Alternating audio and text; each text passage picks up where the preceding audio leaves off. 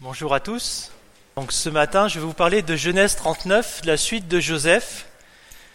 Et euh, le titre qui m'a été proposé par, euh, Jean-Marc, c'est le titre Résiste. Résiste. Donc je vais utiliser ce titre-là un petit peu comme filtre de notre, de notre analyse. Et puis euh, j'avais envie de donner un avertissement. Je vais essayer de vous faire sortir un peu des chemins battus ou d'avoir une réflexion un petit peu décalée ce matin. Je vais vous prendre par la main et puis vous, essayer de vous amener sur des, sur des, sentiers peut-être un peu différents de ce qu'on a d'habitude. Alors vous affolez pas tout de suite, hein, ne sautez pas au plafond. Euh, on va voir comment ça va se passer.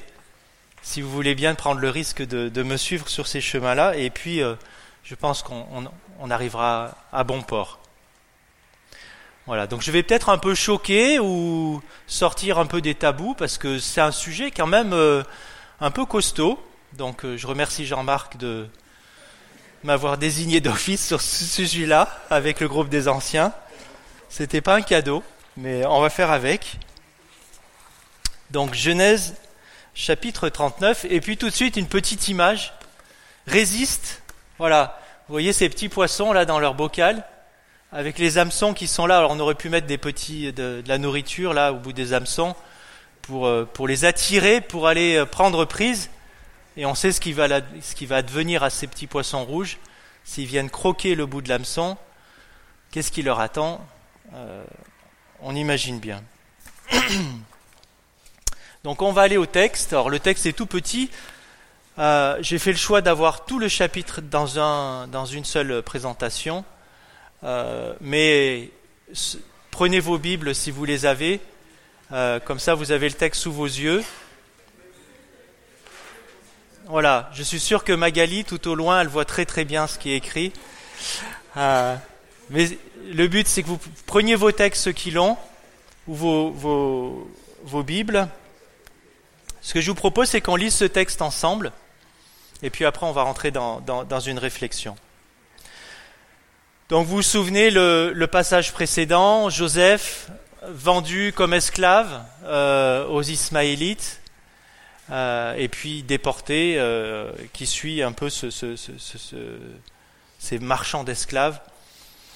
Et, et, on va voir ce qui va l'advenir. Donc au verset 1 du chapitre 39, Joseph arrive en Égypte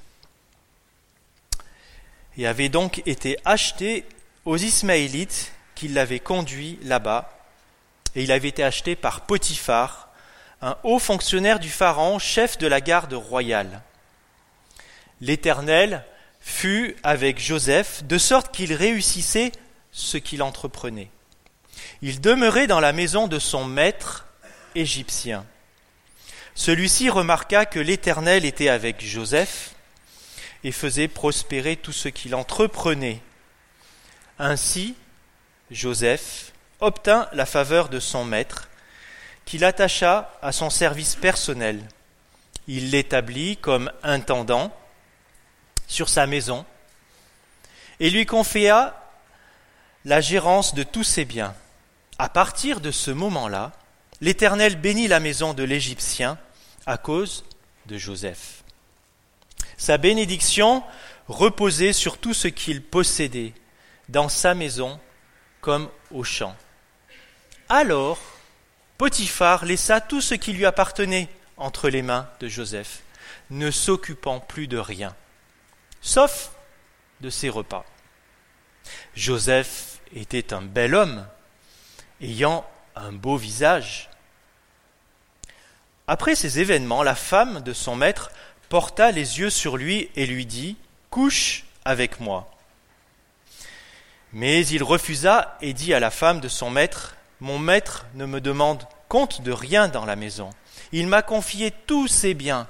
Lui-même n'a pas plus d'autorité que moi ici.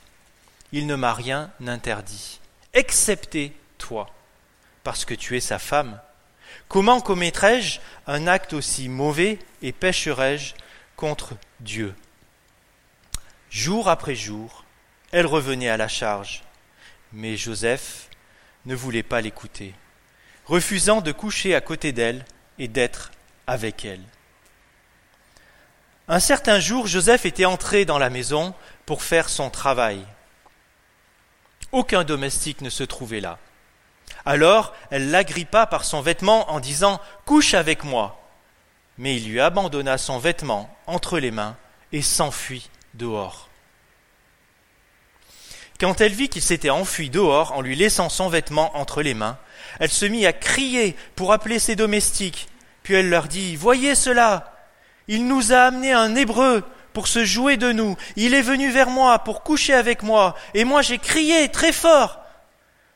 Quand il a entendu que je poussais des cris pour appeler à l'aide, il a abandonné son vêtement à côté de moi et s'est enfui alors.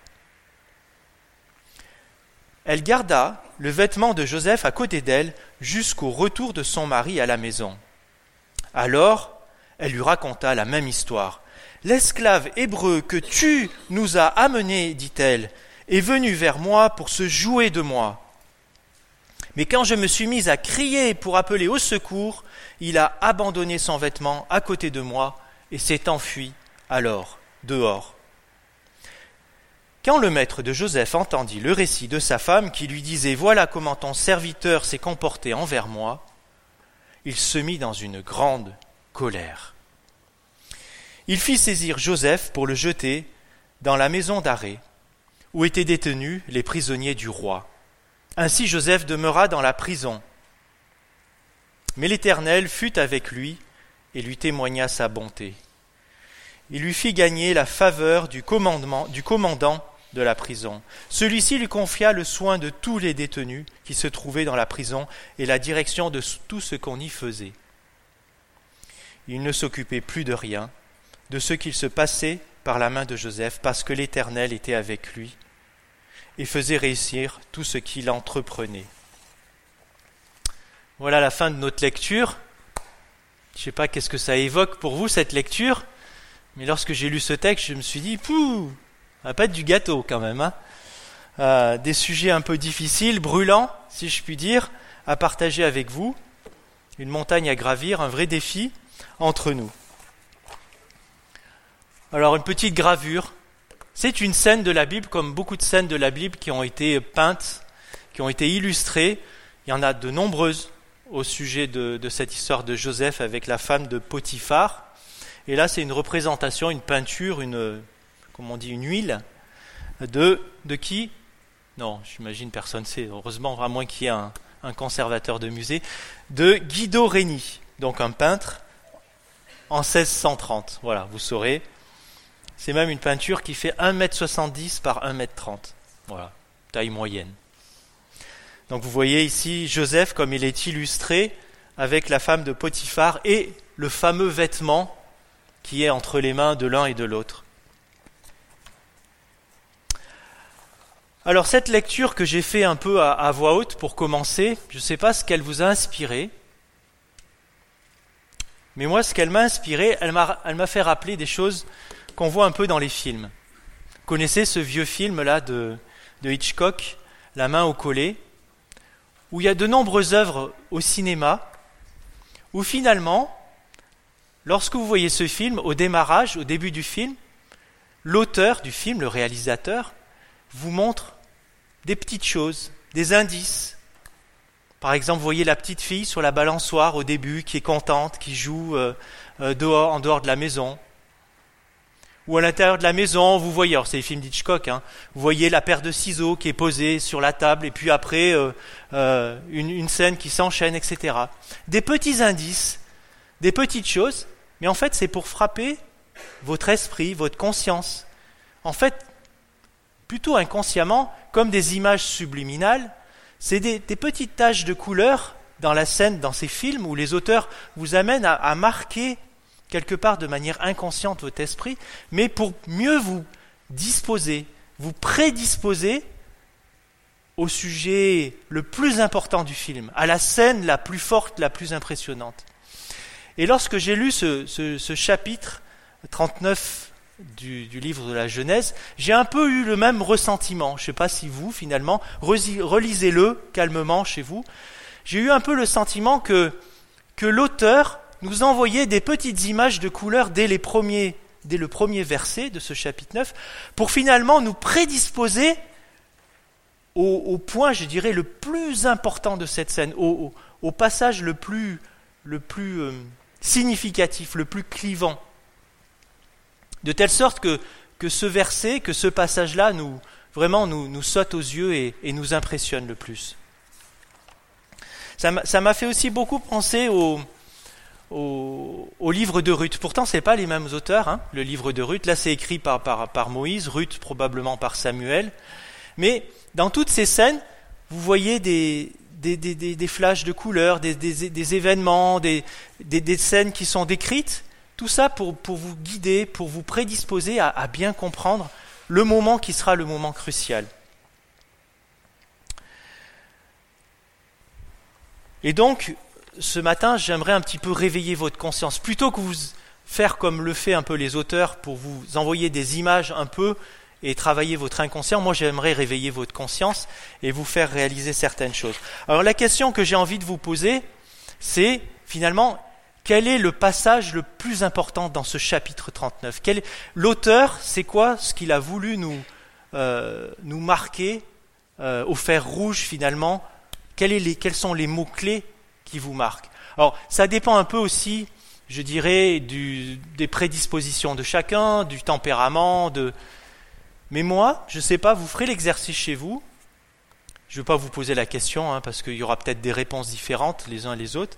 Mais moi, finalement, le cœur du sujet, je l'ai trouvé ici. Et finalement, il se trouve que c'est au milieu, c'est le verset central du chapitre 39. C'est alors, elle agrippa, elle l'agrippa par son vêtement en disant Couche avec moi. Mais lui, il lui abandonna son vêtement entre les mains et s'enfuit dehors.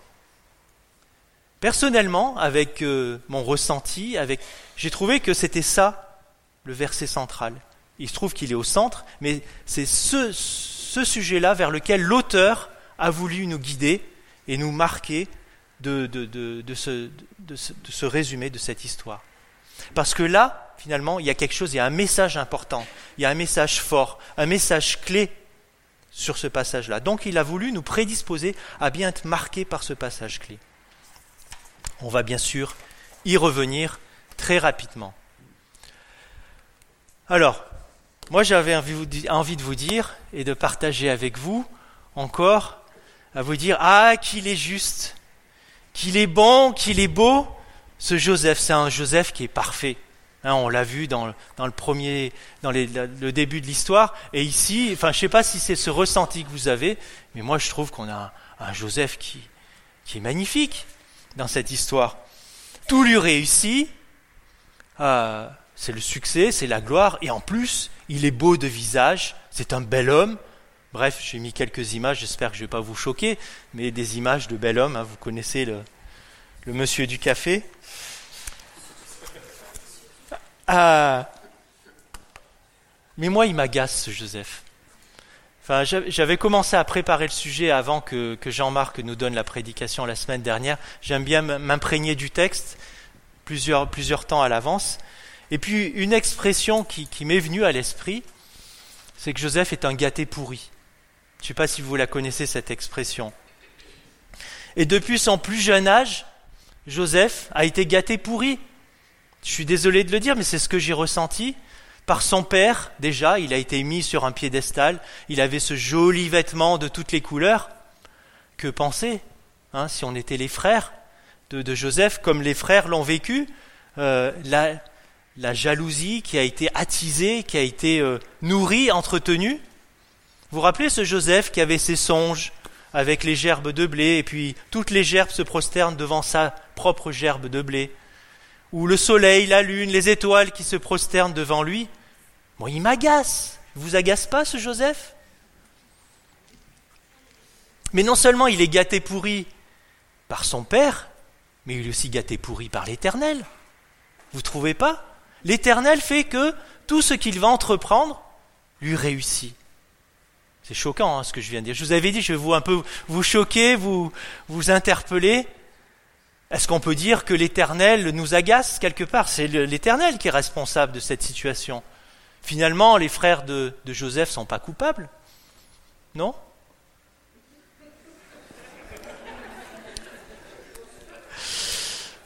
Et puis, euh, et puis on est un petit peu dans une histoire où, où les choses se répètent. Vous ne trouvez pas que les choses se répètent? C'est des cycles.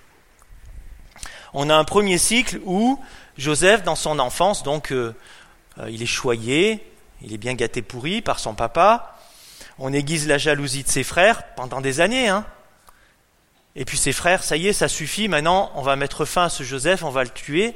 Et hop, il atterrit dans une citerne et puis il est vendu comme esclave. Premier cycle. Donc ça monte, ça monte, ça monte, ça monte. La gloire, la plus haute gloire jusqu'à cet habit de couleur. Et puis, hop, prison, pas prison, citerne, quasiment la mort. Ça, c'est la phase 1. Et puis finalement, on vit la phase 2.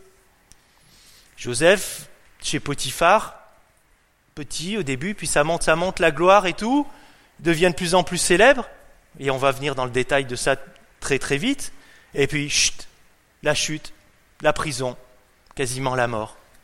Donc on, vit un deuxième cycle, finalement, qui fait que reproduire le premier cycle, où on a un Joseph qui, qui devient de plus en plus gâté pourri, et hop, il tombe dans une situation de désespoir. Je vais vous provoquer encore un peu plus. Je vous avais averti. Hein Est-ce qu'on n'aurait pas pu entendre dire la femme de Potiphar dire à Joseph Allez, arrête ta sainte nitouche Tu m'as quand même bien provoqué. Je suis allé chercher un peu l'expression sainte nitouche. Je ne sais pas si vous connaissez l'origine de, cette expression. Donc c'est une origine un peu du, Moyen Âge qui veut dire quelque chose qui est saint et qu'on n'y touche pas. On aurait bien entendu cette phrase dans la, main dans la, dans la bouche de, de, la femme de Potiphar. Arrête de faire euh, soi-disant ton, ton, vœu de chasteté. Euh, on voit bien que, que tu es là pour ça.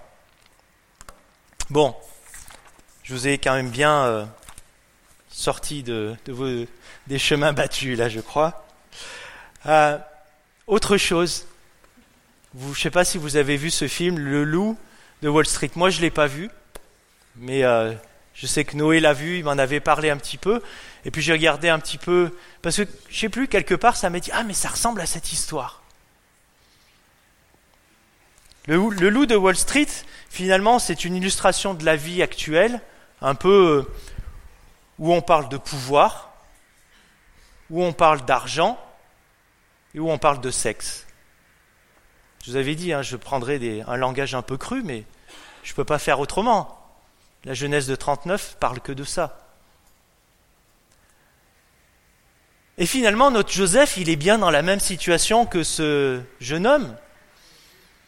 Il a du pouvoir, il a de l'argent, et il est confronté à des situations euh, euh, par rapport au sexe.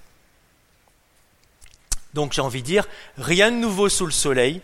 Ecclésiaste chapitre 1, verset 8, 9, 10, je vous le lis. Toutes choses sont en travail au-delà de ce que l'on peut dire. L'œil ne se rassasie pas de voir, l'oreille ne se lasse pas d'entendre. Ce qui a été, ce qui sera et ce qui s'est fait, c'est ce qui se fera. Il n'y a rien de nouveau sous le soleil. S'il y a une chose dont on dise Vois ceci, c'est nouveau, cette chose existait déjà dans les siècles qui nous ont précédés. Finalement, l'histoire de Joseph, elle aurait très bien pu être actuelle, confrontée. Euh, vous allumez euh, ceux qui ont un poste de télévision ou les séries télévisées ou autres, le sexe, l'argent et le pouvoir. Un autre mot qui m'est venu, le mot ostentatoire. Ostentatoire, l'ostentation, c'est quoi? C'est une attitude, un comportement qui cherche à se faire remarquer, à attirer l'attention de manière excessive sur lui, sur un trait de sa personnalité, sur une situation sociale, sur un avantage, une possession. Je crois que je vais bientôt arrêter cette partie-là parce que je vais vraiment vous déranger en, vous provoquant là-dessus. Encore que non, je n'ai pas fini, j'ai encore un petit peu des, des choses à vous dire. Mais ce Joseph, il est très ostentatoire. Il montre finalement euh, beaucoup de choses qui, qui attirent la jalousie. Parlons un petit peu de la femme de Potiphar. Alors j'ai employé cette expression, l'appétit sexuel de la femme de Potiphar. On est bien dans cette situation-là quand même. Hein. Je ne l'invente pas. Et la question que j'ai envie de vous dire, c'est, et finalement, est-ce que ce n'était pas une suite logique, évidente dans cette histoire? Est-ce que ce n'est pas logique et évident? Quel message cette femme reçoit-elle? Quel message cette femme reçoit-elle? Je vous lis juste quelques extraits du, texte. Ainsi Joseph obtint la faveur de son maître, qui l'attacha à son service personnel. Il l'établit comme intendant sur sa maison et lui confia la gérance de tous ses biens. Alors Potiphar laissa tout ce qui lui appartenait entre les mains de Joseph, ne s'occupant plus de rien, sauf de ses repas. Joseph était un bel homme, ayant un beau visage. On comprend plus tard que le maître de la maison est souvent absent. D'ailleurs, elle attend, on ne sait pas combien de temps, mais elle attend le retour du maître à un moment donné. Vous vous souvenez à la fin du texte Et on comprend que finalement, qui était le maître de la maison? Joseph était devenu le maître de la maison. Non? Il avait tout dans la maison, excepté, il le dira, hein, excepté sa femme, la femme de Potiphar. Mais il avait pris la place du maître. Il dit même que son maître n'avait pas plus d'autorité que lui sur cette maison. C'est fort. C'est fort comme un esclave qui n'avait pas plus d'autorité que lui dans cette maison. Finalement, pour la femme de Potiphar, qui était le maître dans cette maison Le maître ayant été souvent absent. Quelque part, elle n'avait plus le choix. Je suis la femme du maître, donc je suis la femme de Joseph. C'est lui qui est devenu le maître. Finalement, le mari, il est un peu coupable, non? Bon, là, je crois que je vous ai vraiment euh, complètement dérouté. Jour après jour, elle revenait à, à la charge. Ça, c'est le verset 10. Je trouve que c'est un verset extrêmement éclairant. Trouvez pas Jour après jour, elle revenait à la charge. Jour après jour, elle revenait à la charge. On pourrait le répéter plusieurs fois ce verset. On sent qu'il a du poids. Il est lourd ici. Et je trouve ce, ce, verset très éclairant parce que je me suis dit à un moment donné, je me dis, mais combien de temps ça a pu durer ça? Est-ce que vous avez une idée? Moi, on peut imaginer, hein, c'est pas écrit, donc là, c'est à chacun de se faire une idée. Mais jour après jour, elle revenait. Donc c'est plusieurs jours. Mais enfin, moi, je sens qu'il y a de la durée quand même. Et finalement, la question qui m'est venue, c'est n'aurait-il pas dû fuir dès le premier instant? Notre Joseph, là, est-ce qu'il n'aurait pas dû fuir dès le premier instant? Pourquoi s'est-il exposé à une situation où jour après jour, elle revenait à la charge? Alors, est-ce que Joseph avait le choix? Durant toute cette période-là, ces jours après jour, est-ce qu'il avait le choix? Qu'est-ce qu'il pouvait faire? Est-ce qu'il pouvait finalement avertir son maître et dire Attention, ta femme veut que je couche avec elle? Risqué quand même, hein parce que là, est-ce que le maître aurait eu confiance? Attends, c'est des mensonges, prison, mort? Voilà, vous voyez les cases euh, auxquelles il pourrait s'exposer. Ou alors, est-ce que l'autre alternative, c'est de fuir? De fuir. Mais il est esclave. Est-ce qu'il a le droit de fuir? Un esclave qui s'enfuit, sans être affranchi par son maître, qu'est-ce qu'il risque? La prison, la mort? Alors finalement, Joseph n'a pas succombé dans cette situation, n'a pas succombé au sexe, si je puis dire, mais peut-être qu'il a succombé au pouvoir ou à la gloire, puisqu'il n'a pas voulu fuir et il restait exposé constamment dans cette situation difficile. On lit dans la prière du Notre Père, Matthieu chapitre 6, verset 13, Ne nous expose pas à la tentation et surtout délivre-nous du mal.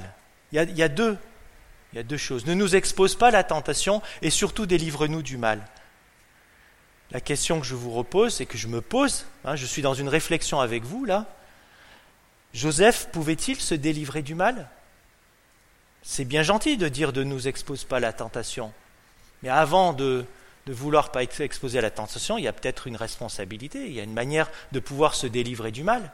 Est-ce que Joseph n'avait pas le choix de fuir dès le premier instant, puisqu'on sait que jour après jour, elle revenait à la charge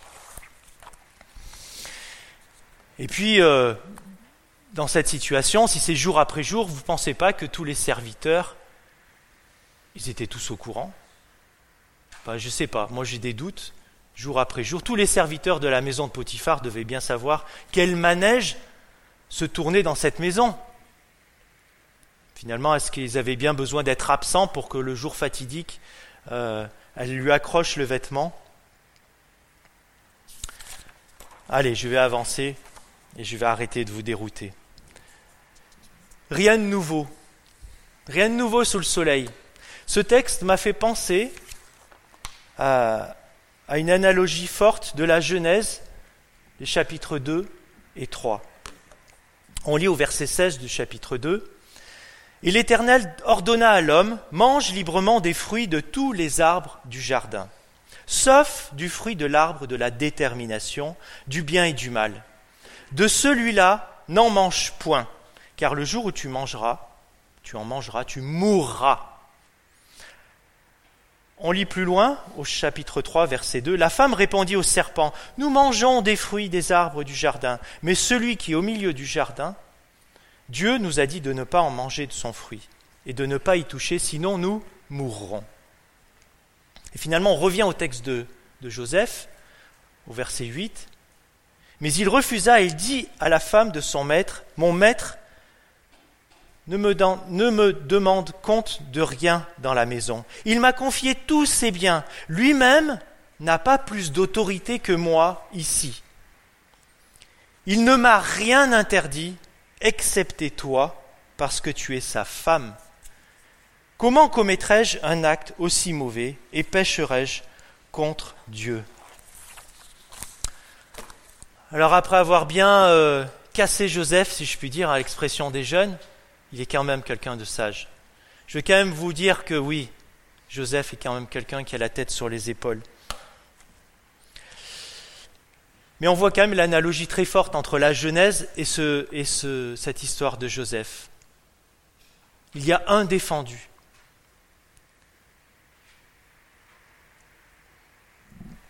Je vais quand même terminer cette, réflexion et et la femme de Potiphar aurait pu dire, si tu as moi, alors tu seras l'égal de mon maître, puisqu'il lui manquait plus que elle pour être l'égal de son maître. C'est un petit peu la même chose que le serpent dans le jardin d'Éden qui lui disait, mais mange de ce fruit et vos yeux vont s'ouvrir et vous serez comme des dieux. On est vraiment dans des situations parallèles. Joseph n'est pas si bête qu'il en a l'air, si je puis dire.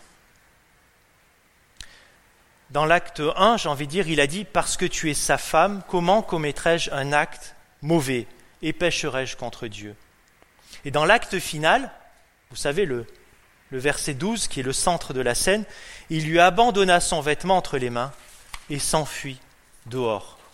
Donc on a un Joseph qui a la tête sur les épaules et qui est bien sage. Que dit-il? Il dit Parce que tu es sa femme, comment commettrais-je un acte aussi mauvais?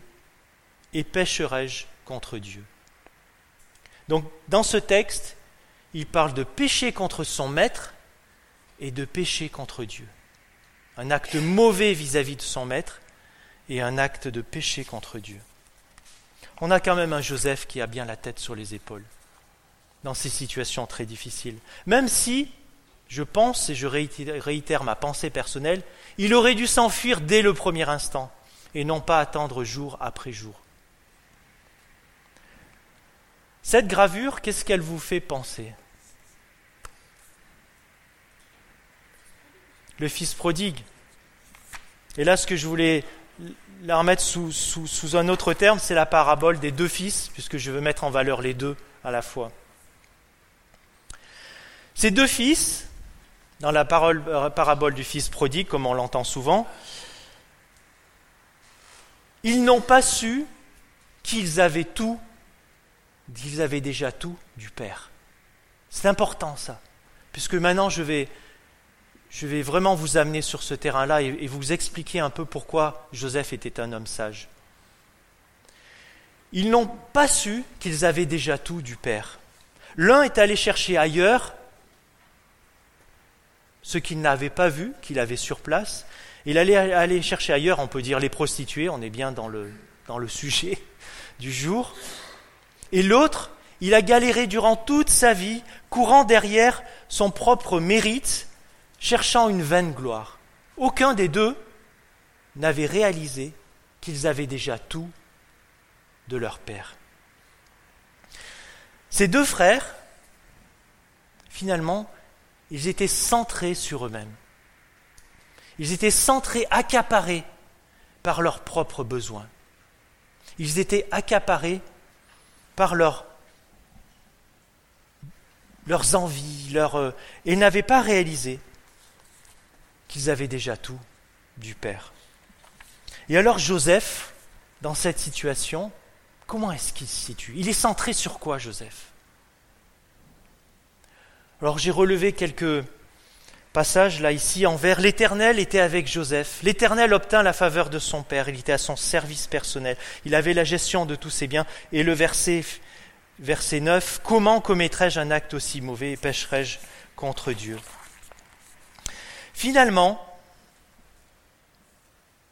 je pense qu'on avait un Joseph qui était au départ de cette histoire et au départ du, chapitre précédent sur lequel euh, Jean-Marc nous avait poussé la réflexion, on avait un Joseph qui était centré sur lui, et on est passé à un Joseph qui est centré sur son maître, esclave du maître, où il apprend la dépendance, où il apprend le respect, il apprend l'honneur vis-à-vis de son maître. Ici, son maître, c'est Potiphar, et puis aussi son maître, derrière, en projection, c'est l'Éternel.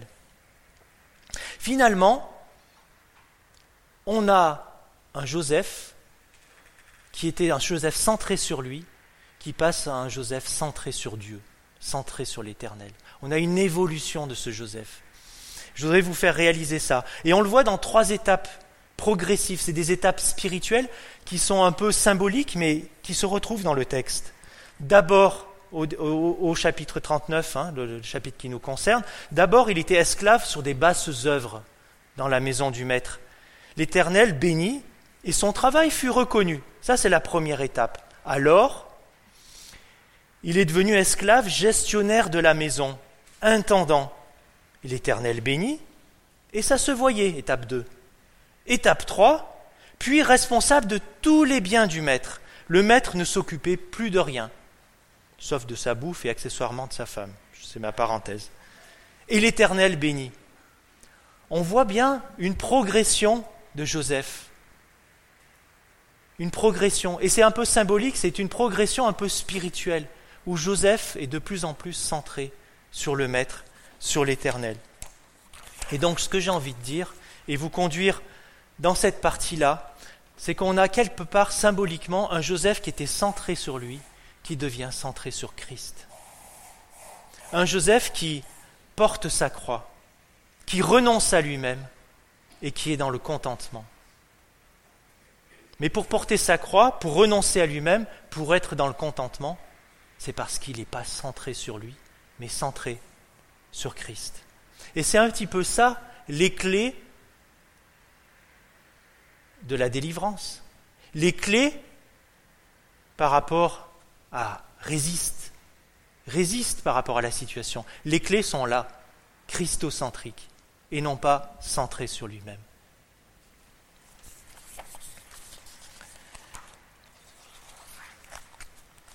On voit que Joseph est vraiment attaché à la loyauté vis-à-vis de son maître et envers son Dieu. On le voit à la fin du passage. Il s'enfuit, il fuit au loin. Il a vraiment démontré son attachement à Dieu pour porter sa croix et renoncer à lui-même. Jésus nous dit même lui-même dans les évangiles, au Matthieu chapitre 16, verset 24. Alors Jésus dit à ses disciples, Si quelqu'un veut venir après moi, qu'il renonce à lui-même, qu'il se charge de sa croix et qu'il me suive. Ça, c'est vraiment le, un, chemin de pèlerinage, on pourrait dire, mais ça veut dire quoi? Ça veut dire qu'on devient centré sur Christ. On n'a plus les préoccupations de ses propres besoins, mais on est dans une relation de communion profonde avec le Christ. Et Joseph a vraiment mûri spirituellement au cours de ce chapitre 39. On est dans une situation un peu similaire, ou en tout cas ça me fait penser au, jardin de Gethsemane, où Jésus dit à son Père dans sa prière, non pas ce que je veux, mais ce que tu veux. C'est le point culminant du renoncement, non pas ce que je veux, mais ce que tu veux. Centré sur Christ. Finalement, la prison, c'est un peu le destin de tous les chrétiens. Et ce Joseph, à la fin, il est en prison. Et finalement, c'est sa meilleure place. La meilleure place que Joseph peut avoir, c'est malheureux, mais je pense, c'est d'être dans cette prison. Et d'être dans une intimité. Parce que dans cette prison, c'est là où il retrouve la liberté, où il est dans cette intimité profonde, dans cette relation avec l'Éternel. Rick Warren, disait Quoi qu'il en soit, la capitulation ne se produit jamais une fois pour toutes. Et il fait référence aux paroles de Paul dans 1 Corinthiens 15, verset 31 Chaque jour, je meurs. Ce que Joseph a vécu dans ce passage, c'est la mort, entre guillemets, le renoncement à lui-même, centré sur Christ, il porte sa croix. Eric Warren dit Ça, le chrétien doit le vivre chaque jour. C'est un éternel recommencement. Et ce qu'on apprend aussi, en tout cas ce que j'ai envie de vous partager, c'est que l'injustice, finalement, est un peu notre partage à nous chrétiens sur cette terre. Les épreuves, elles seront là. Qu'on le veuille, qu'on ne le veuille pas, les épreuves vont être là pour nous. Et ce Joseph a vécu des épreuves avec ses hauts et ses bas. Et c'est un peu une image pour nous dire, eh bien, vous savez, hein, cette notion d'évangile de la prospérité, ça n'existe pas. Ce n'est pas une vraie image de la vie chrétienne. La vraie image de la vie chrétienne, c'est ces temps de communion intime et profonde avec le Christ dans le renoncement, dans le contentement, lorsque l'on porte la, sa croix. J'en arrive à ma conclusion et vous montrer cette photo, faire un petit peu euh, comme un, comment dirais-je, euh, vous questionnez, euh, qu'est-ce que c'est cette photo? Qu'est-ce que, ça évoque? Est-ce que vous arrivez à, voir? J'ai mis un indice, j'ai écrit Bill, mais moi, à votre place, je ne saurais pas. Enfin, je l'ai préparé, donc. Euh, mais peut-être. Alors, juste une petite indice. Là, vous voyez, il y, a des espèces de, de, de vêtements, d'uniformes. Et là, c'est écrit UCLA. UCLA. Est-ce qu'il y en a qui connaissent UCLA Oui. Oui, la faculté de Californie de Los Angeles. Donc, qu'est-ce que ça vous évoque là? Donc là, on voit, on imagine des étudiants de l'université de Los Angeles. Vous savez qui est cet homme? C'est Bill. Alors, c'est Bill Bright. Bill Bright. Ça vous parle? Campus pour Christ. C'est le fondateur de Campus pour Christ. Et euh, donc juste en deux mots, Bill Bright, il a, il a ouvert un ministère avec euh, donc énormément de, chrétiens euh, sont entrés dans ce ministère. Il a été l'initiateur. Hein. je ne veux pas lui attribuer toute la gloire, mais malgré tout. Et puis donc ça a été des, des milliers de chrétiens qui, qui, ont, qui ont suivi ce, ce mouvement d'évangélisation très très vaste. Et on peut dire qu'aujourd'hui, à peu près 150 millions d'hommes, de femmes, se sont tournés vers Dieu grâce à ce ministère de Campus pour Christ. 150 millions. L'une des actions un peu culminantes de ce, ministère, ça a été le fameux film Jésus. Hein, c'est Campus pour Christ, le film Jésus, qui a, qui a été vu, utilisé euh, euh, en long et en large, qui a été vu par plus d'un milliard de personnes. Et alors un jour, on a demandé à Bill, là c'était le début de son ministère, donc ça a commencé en Californie, à, l'université de Los Angeles. Pourquoi Dieu vous a-t-il tellement utilisé et béni Et alors, Bill Bright a répondu en disant, quand j'étais jeune, j'ai conclu un contrat avec Dieu, je l'ai mis par écrit et j'ai signé. Il a conclu un contrat avec Dieu, il l'a mis par écrit, il l'a signé. Et voilà ce que disait ce contrat. Il disait, à compter de ce jour, je suis devenu esclave de Jésus-Christ. À compter de ce jour, je suis devenu esclave de Jésus-Christ. Et ça, ça m'a fait penser à Joseph. Joseph est devenu un vrai esclave. Alors c'est une image, esclave de Potiphar, mais quelque part il était esclave de l'Éternel. Il avait cette relation, cette communion avec l'Éternel et cette loyauté. Je ne dis pas qu'il est parfait, vous avez vu, hein je n'ai pas dit qu'il était... Mais quelque part il a été amené à grandir, à mûrir spirituellement et de vivre cette vraie relation de dépendance avec son maître. Alors, avez-vous, ai-je, avons-nous, chacun d'entre nous, signé un tel contrat avec Dieu? Ou est-ce qu'on est encore en train de se battre, de disputer à Dieu le droit de faire ce qu'on veut de sa propre vie? Il est temps de capituler devant sa grâce devant son amour, devant sa sagesse.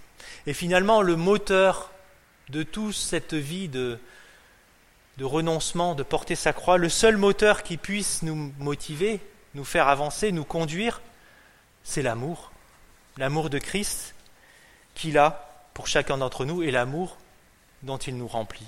Finalement, il y a toujours cette part d'action qui revient à Dieu et cette part d'action qui nous revient à chacun d'entre nous. C'est un peu le mystère hein, de dire euh, la part d'action de Dieu et la part de notre action à nous. Nous, notre action à nous, c'est quoi?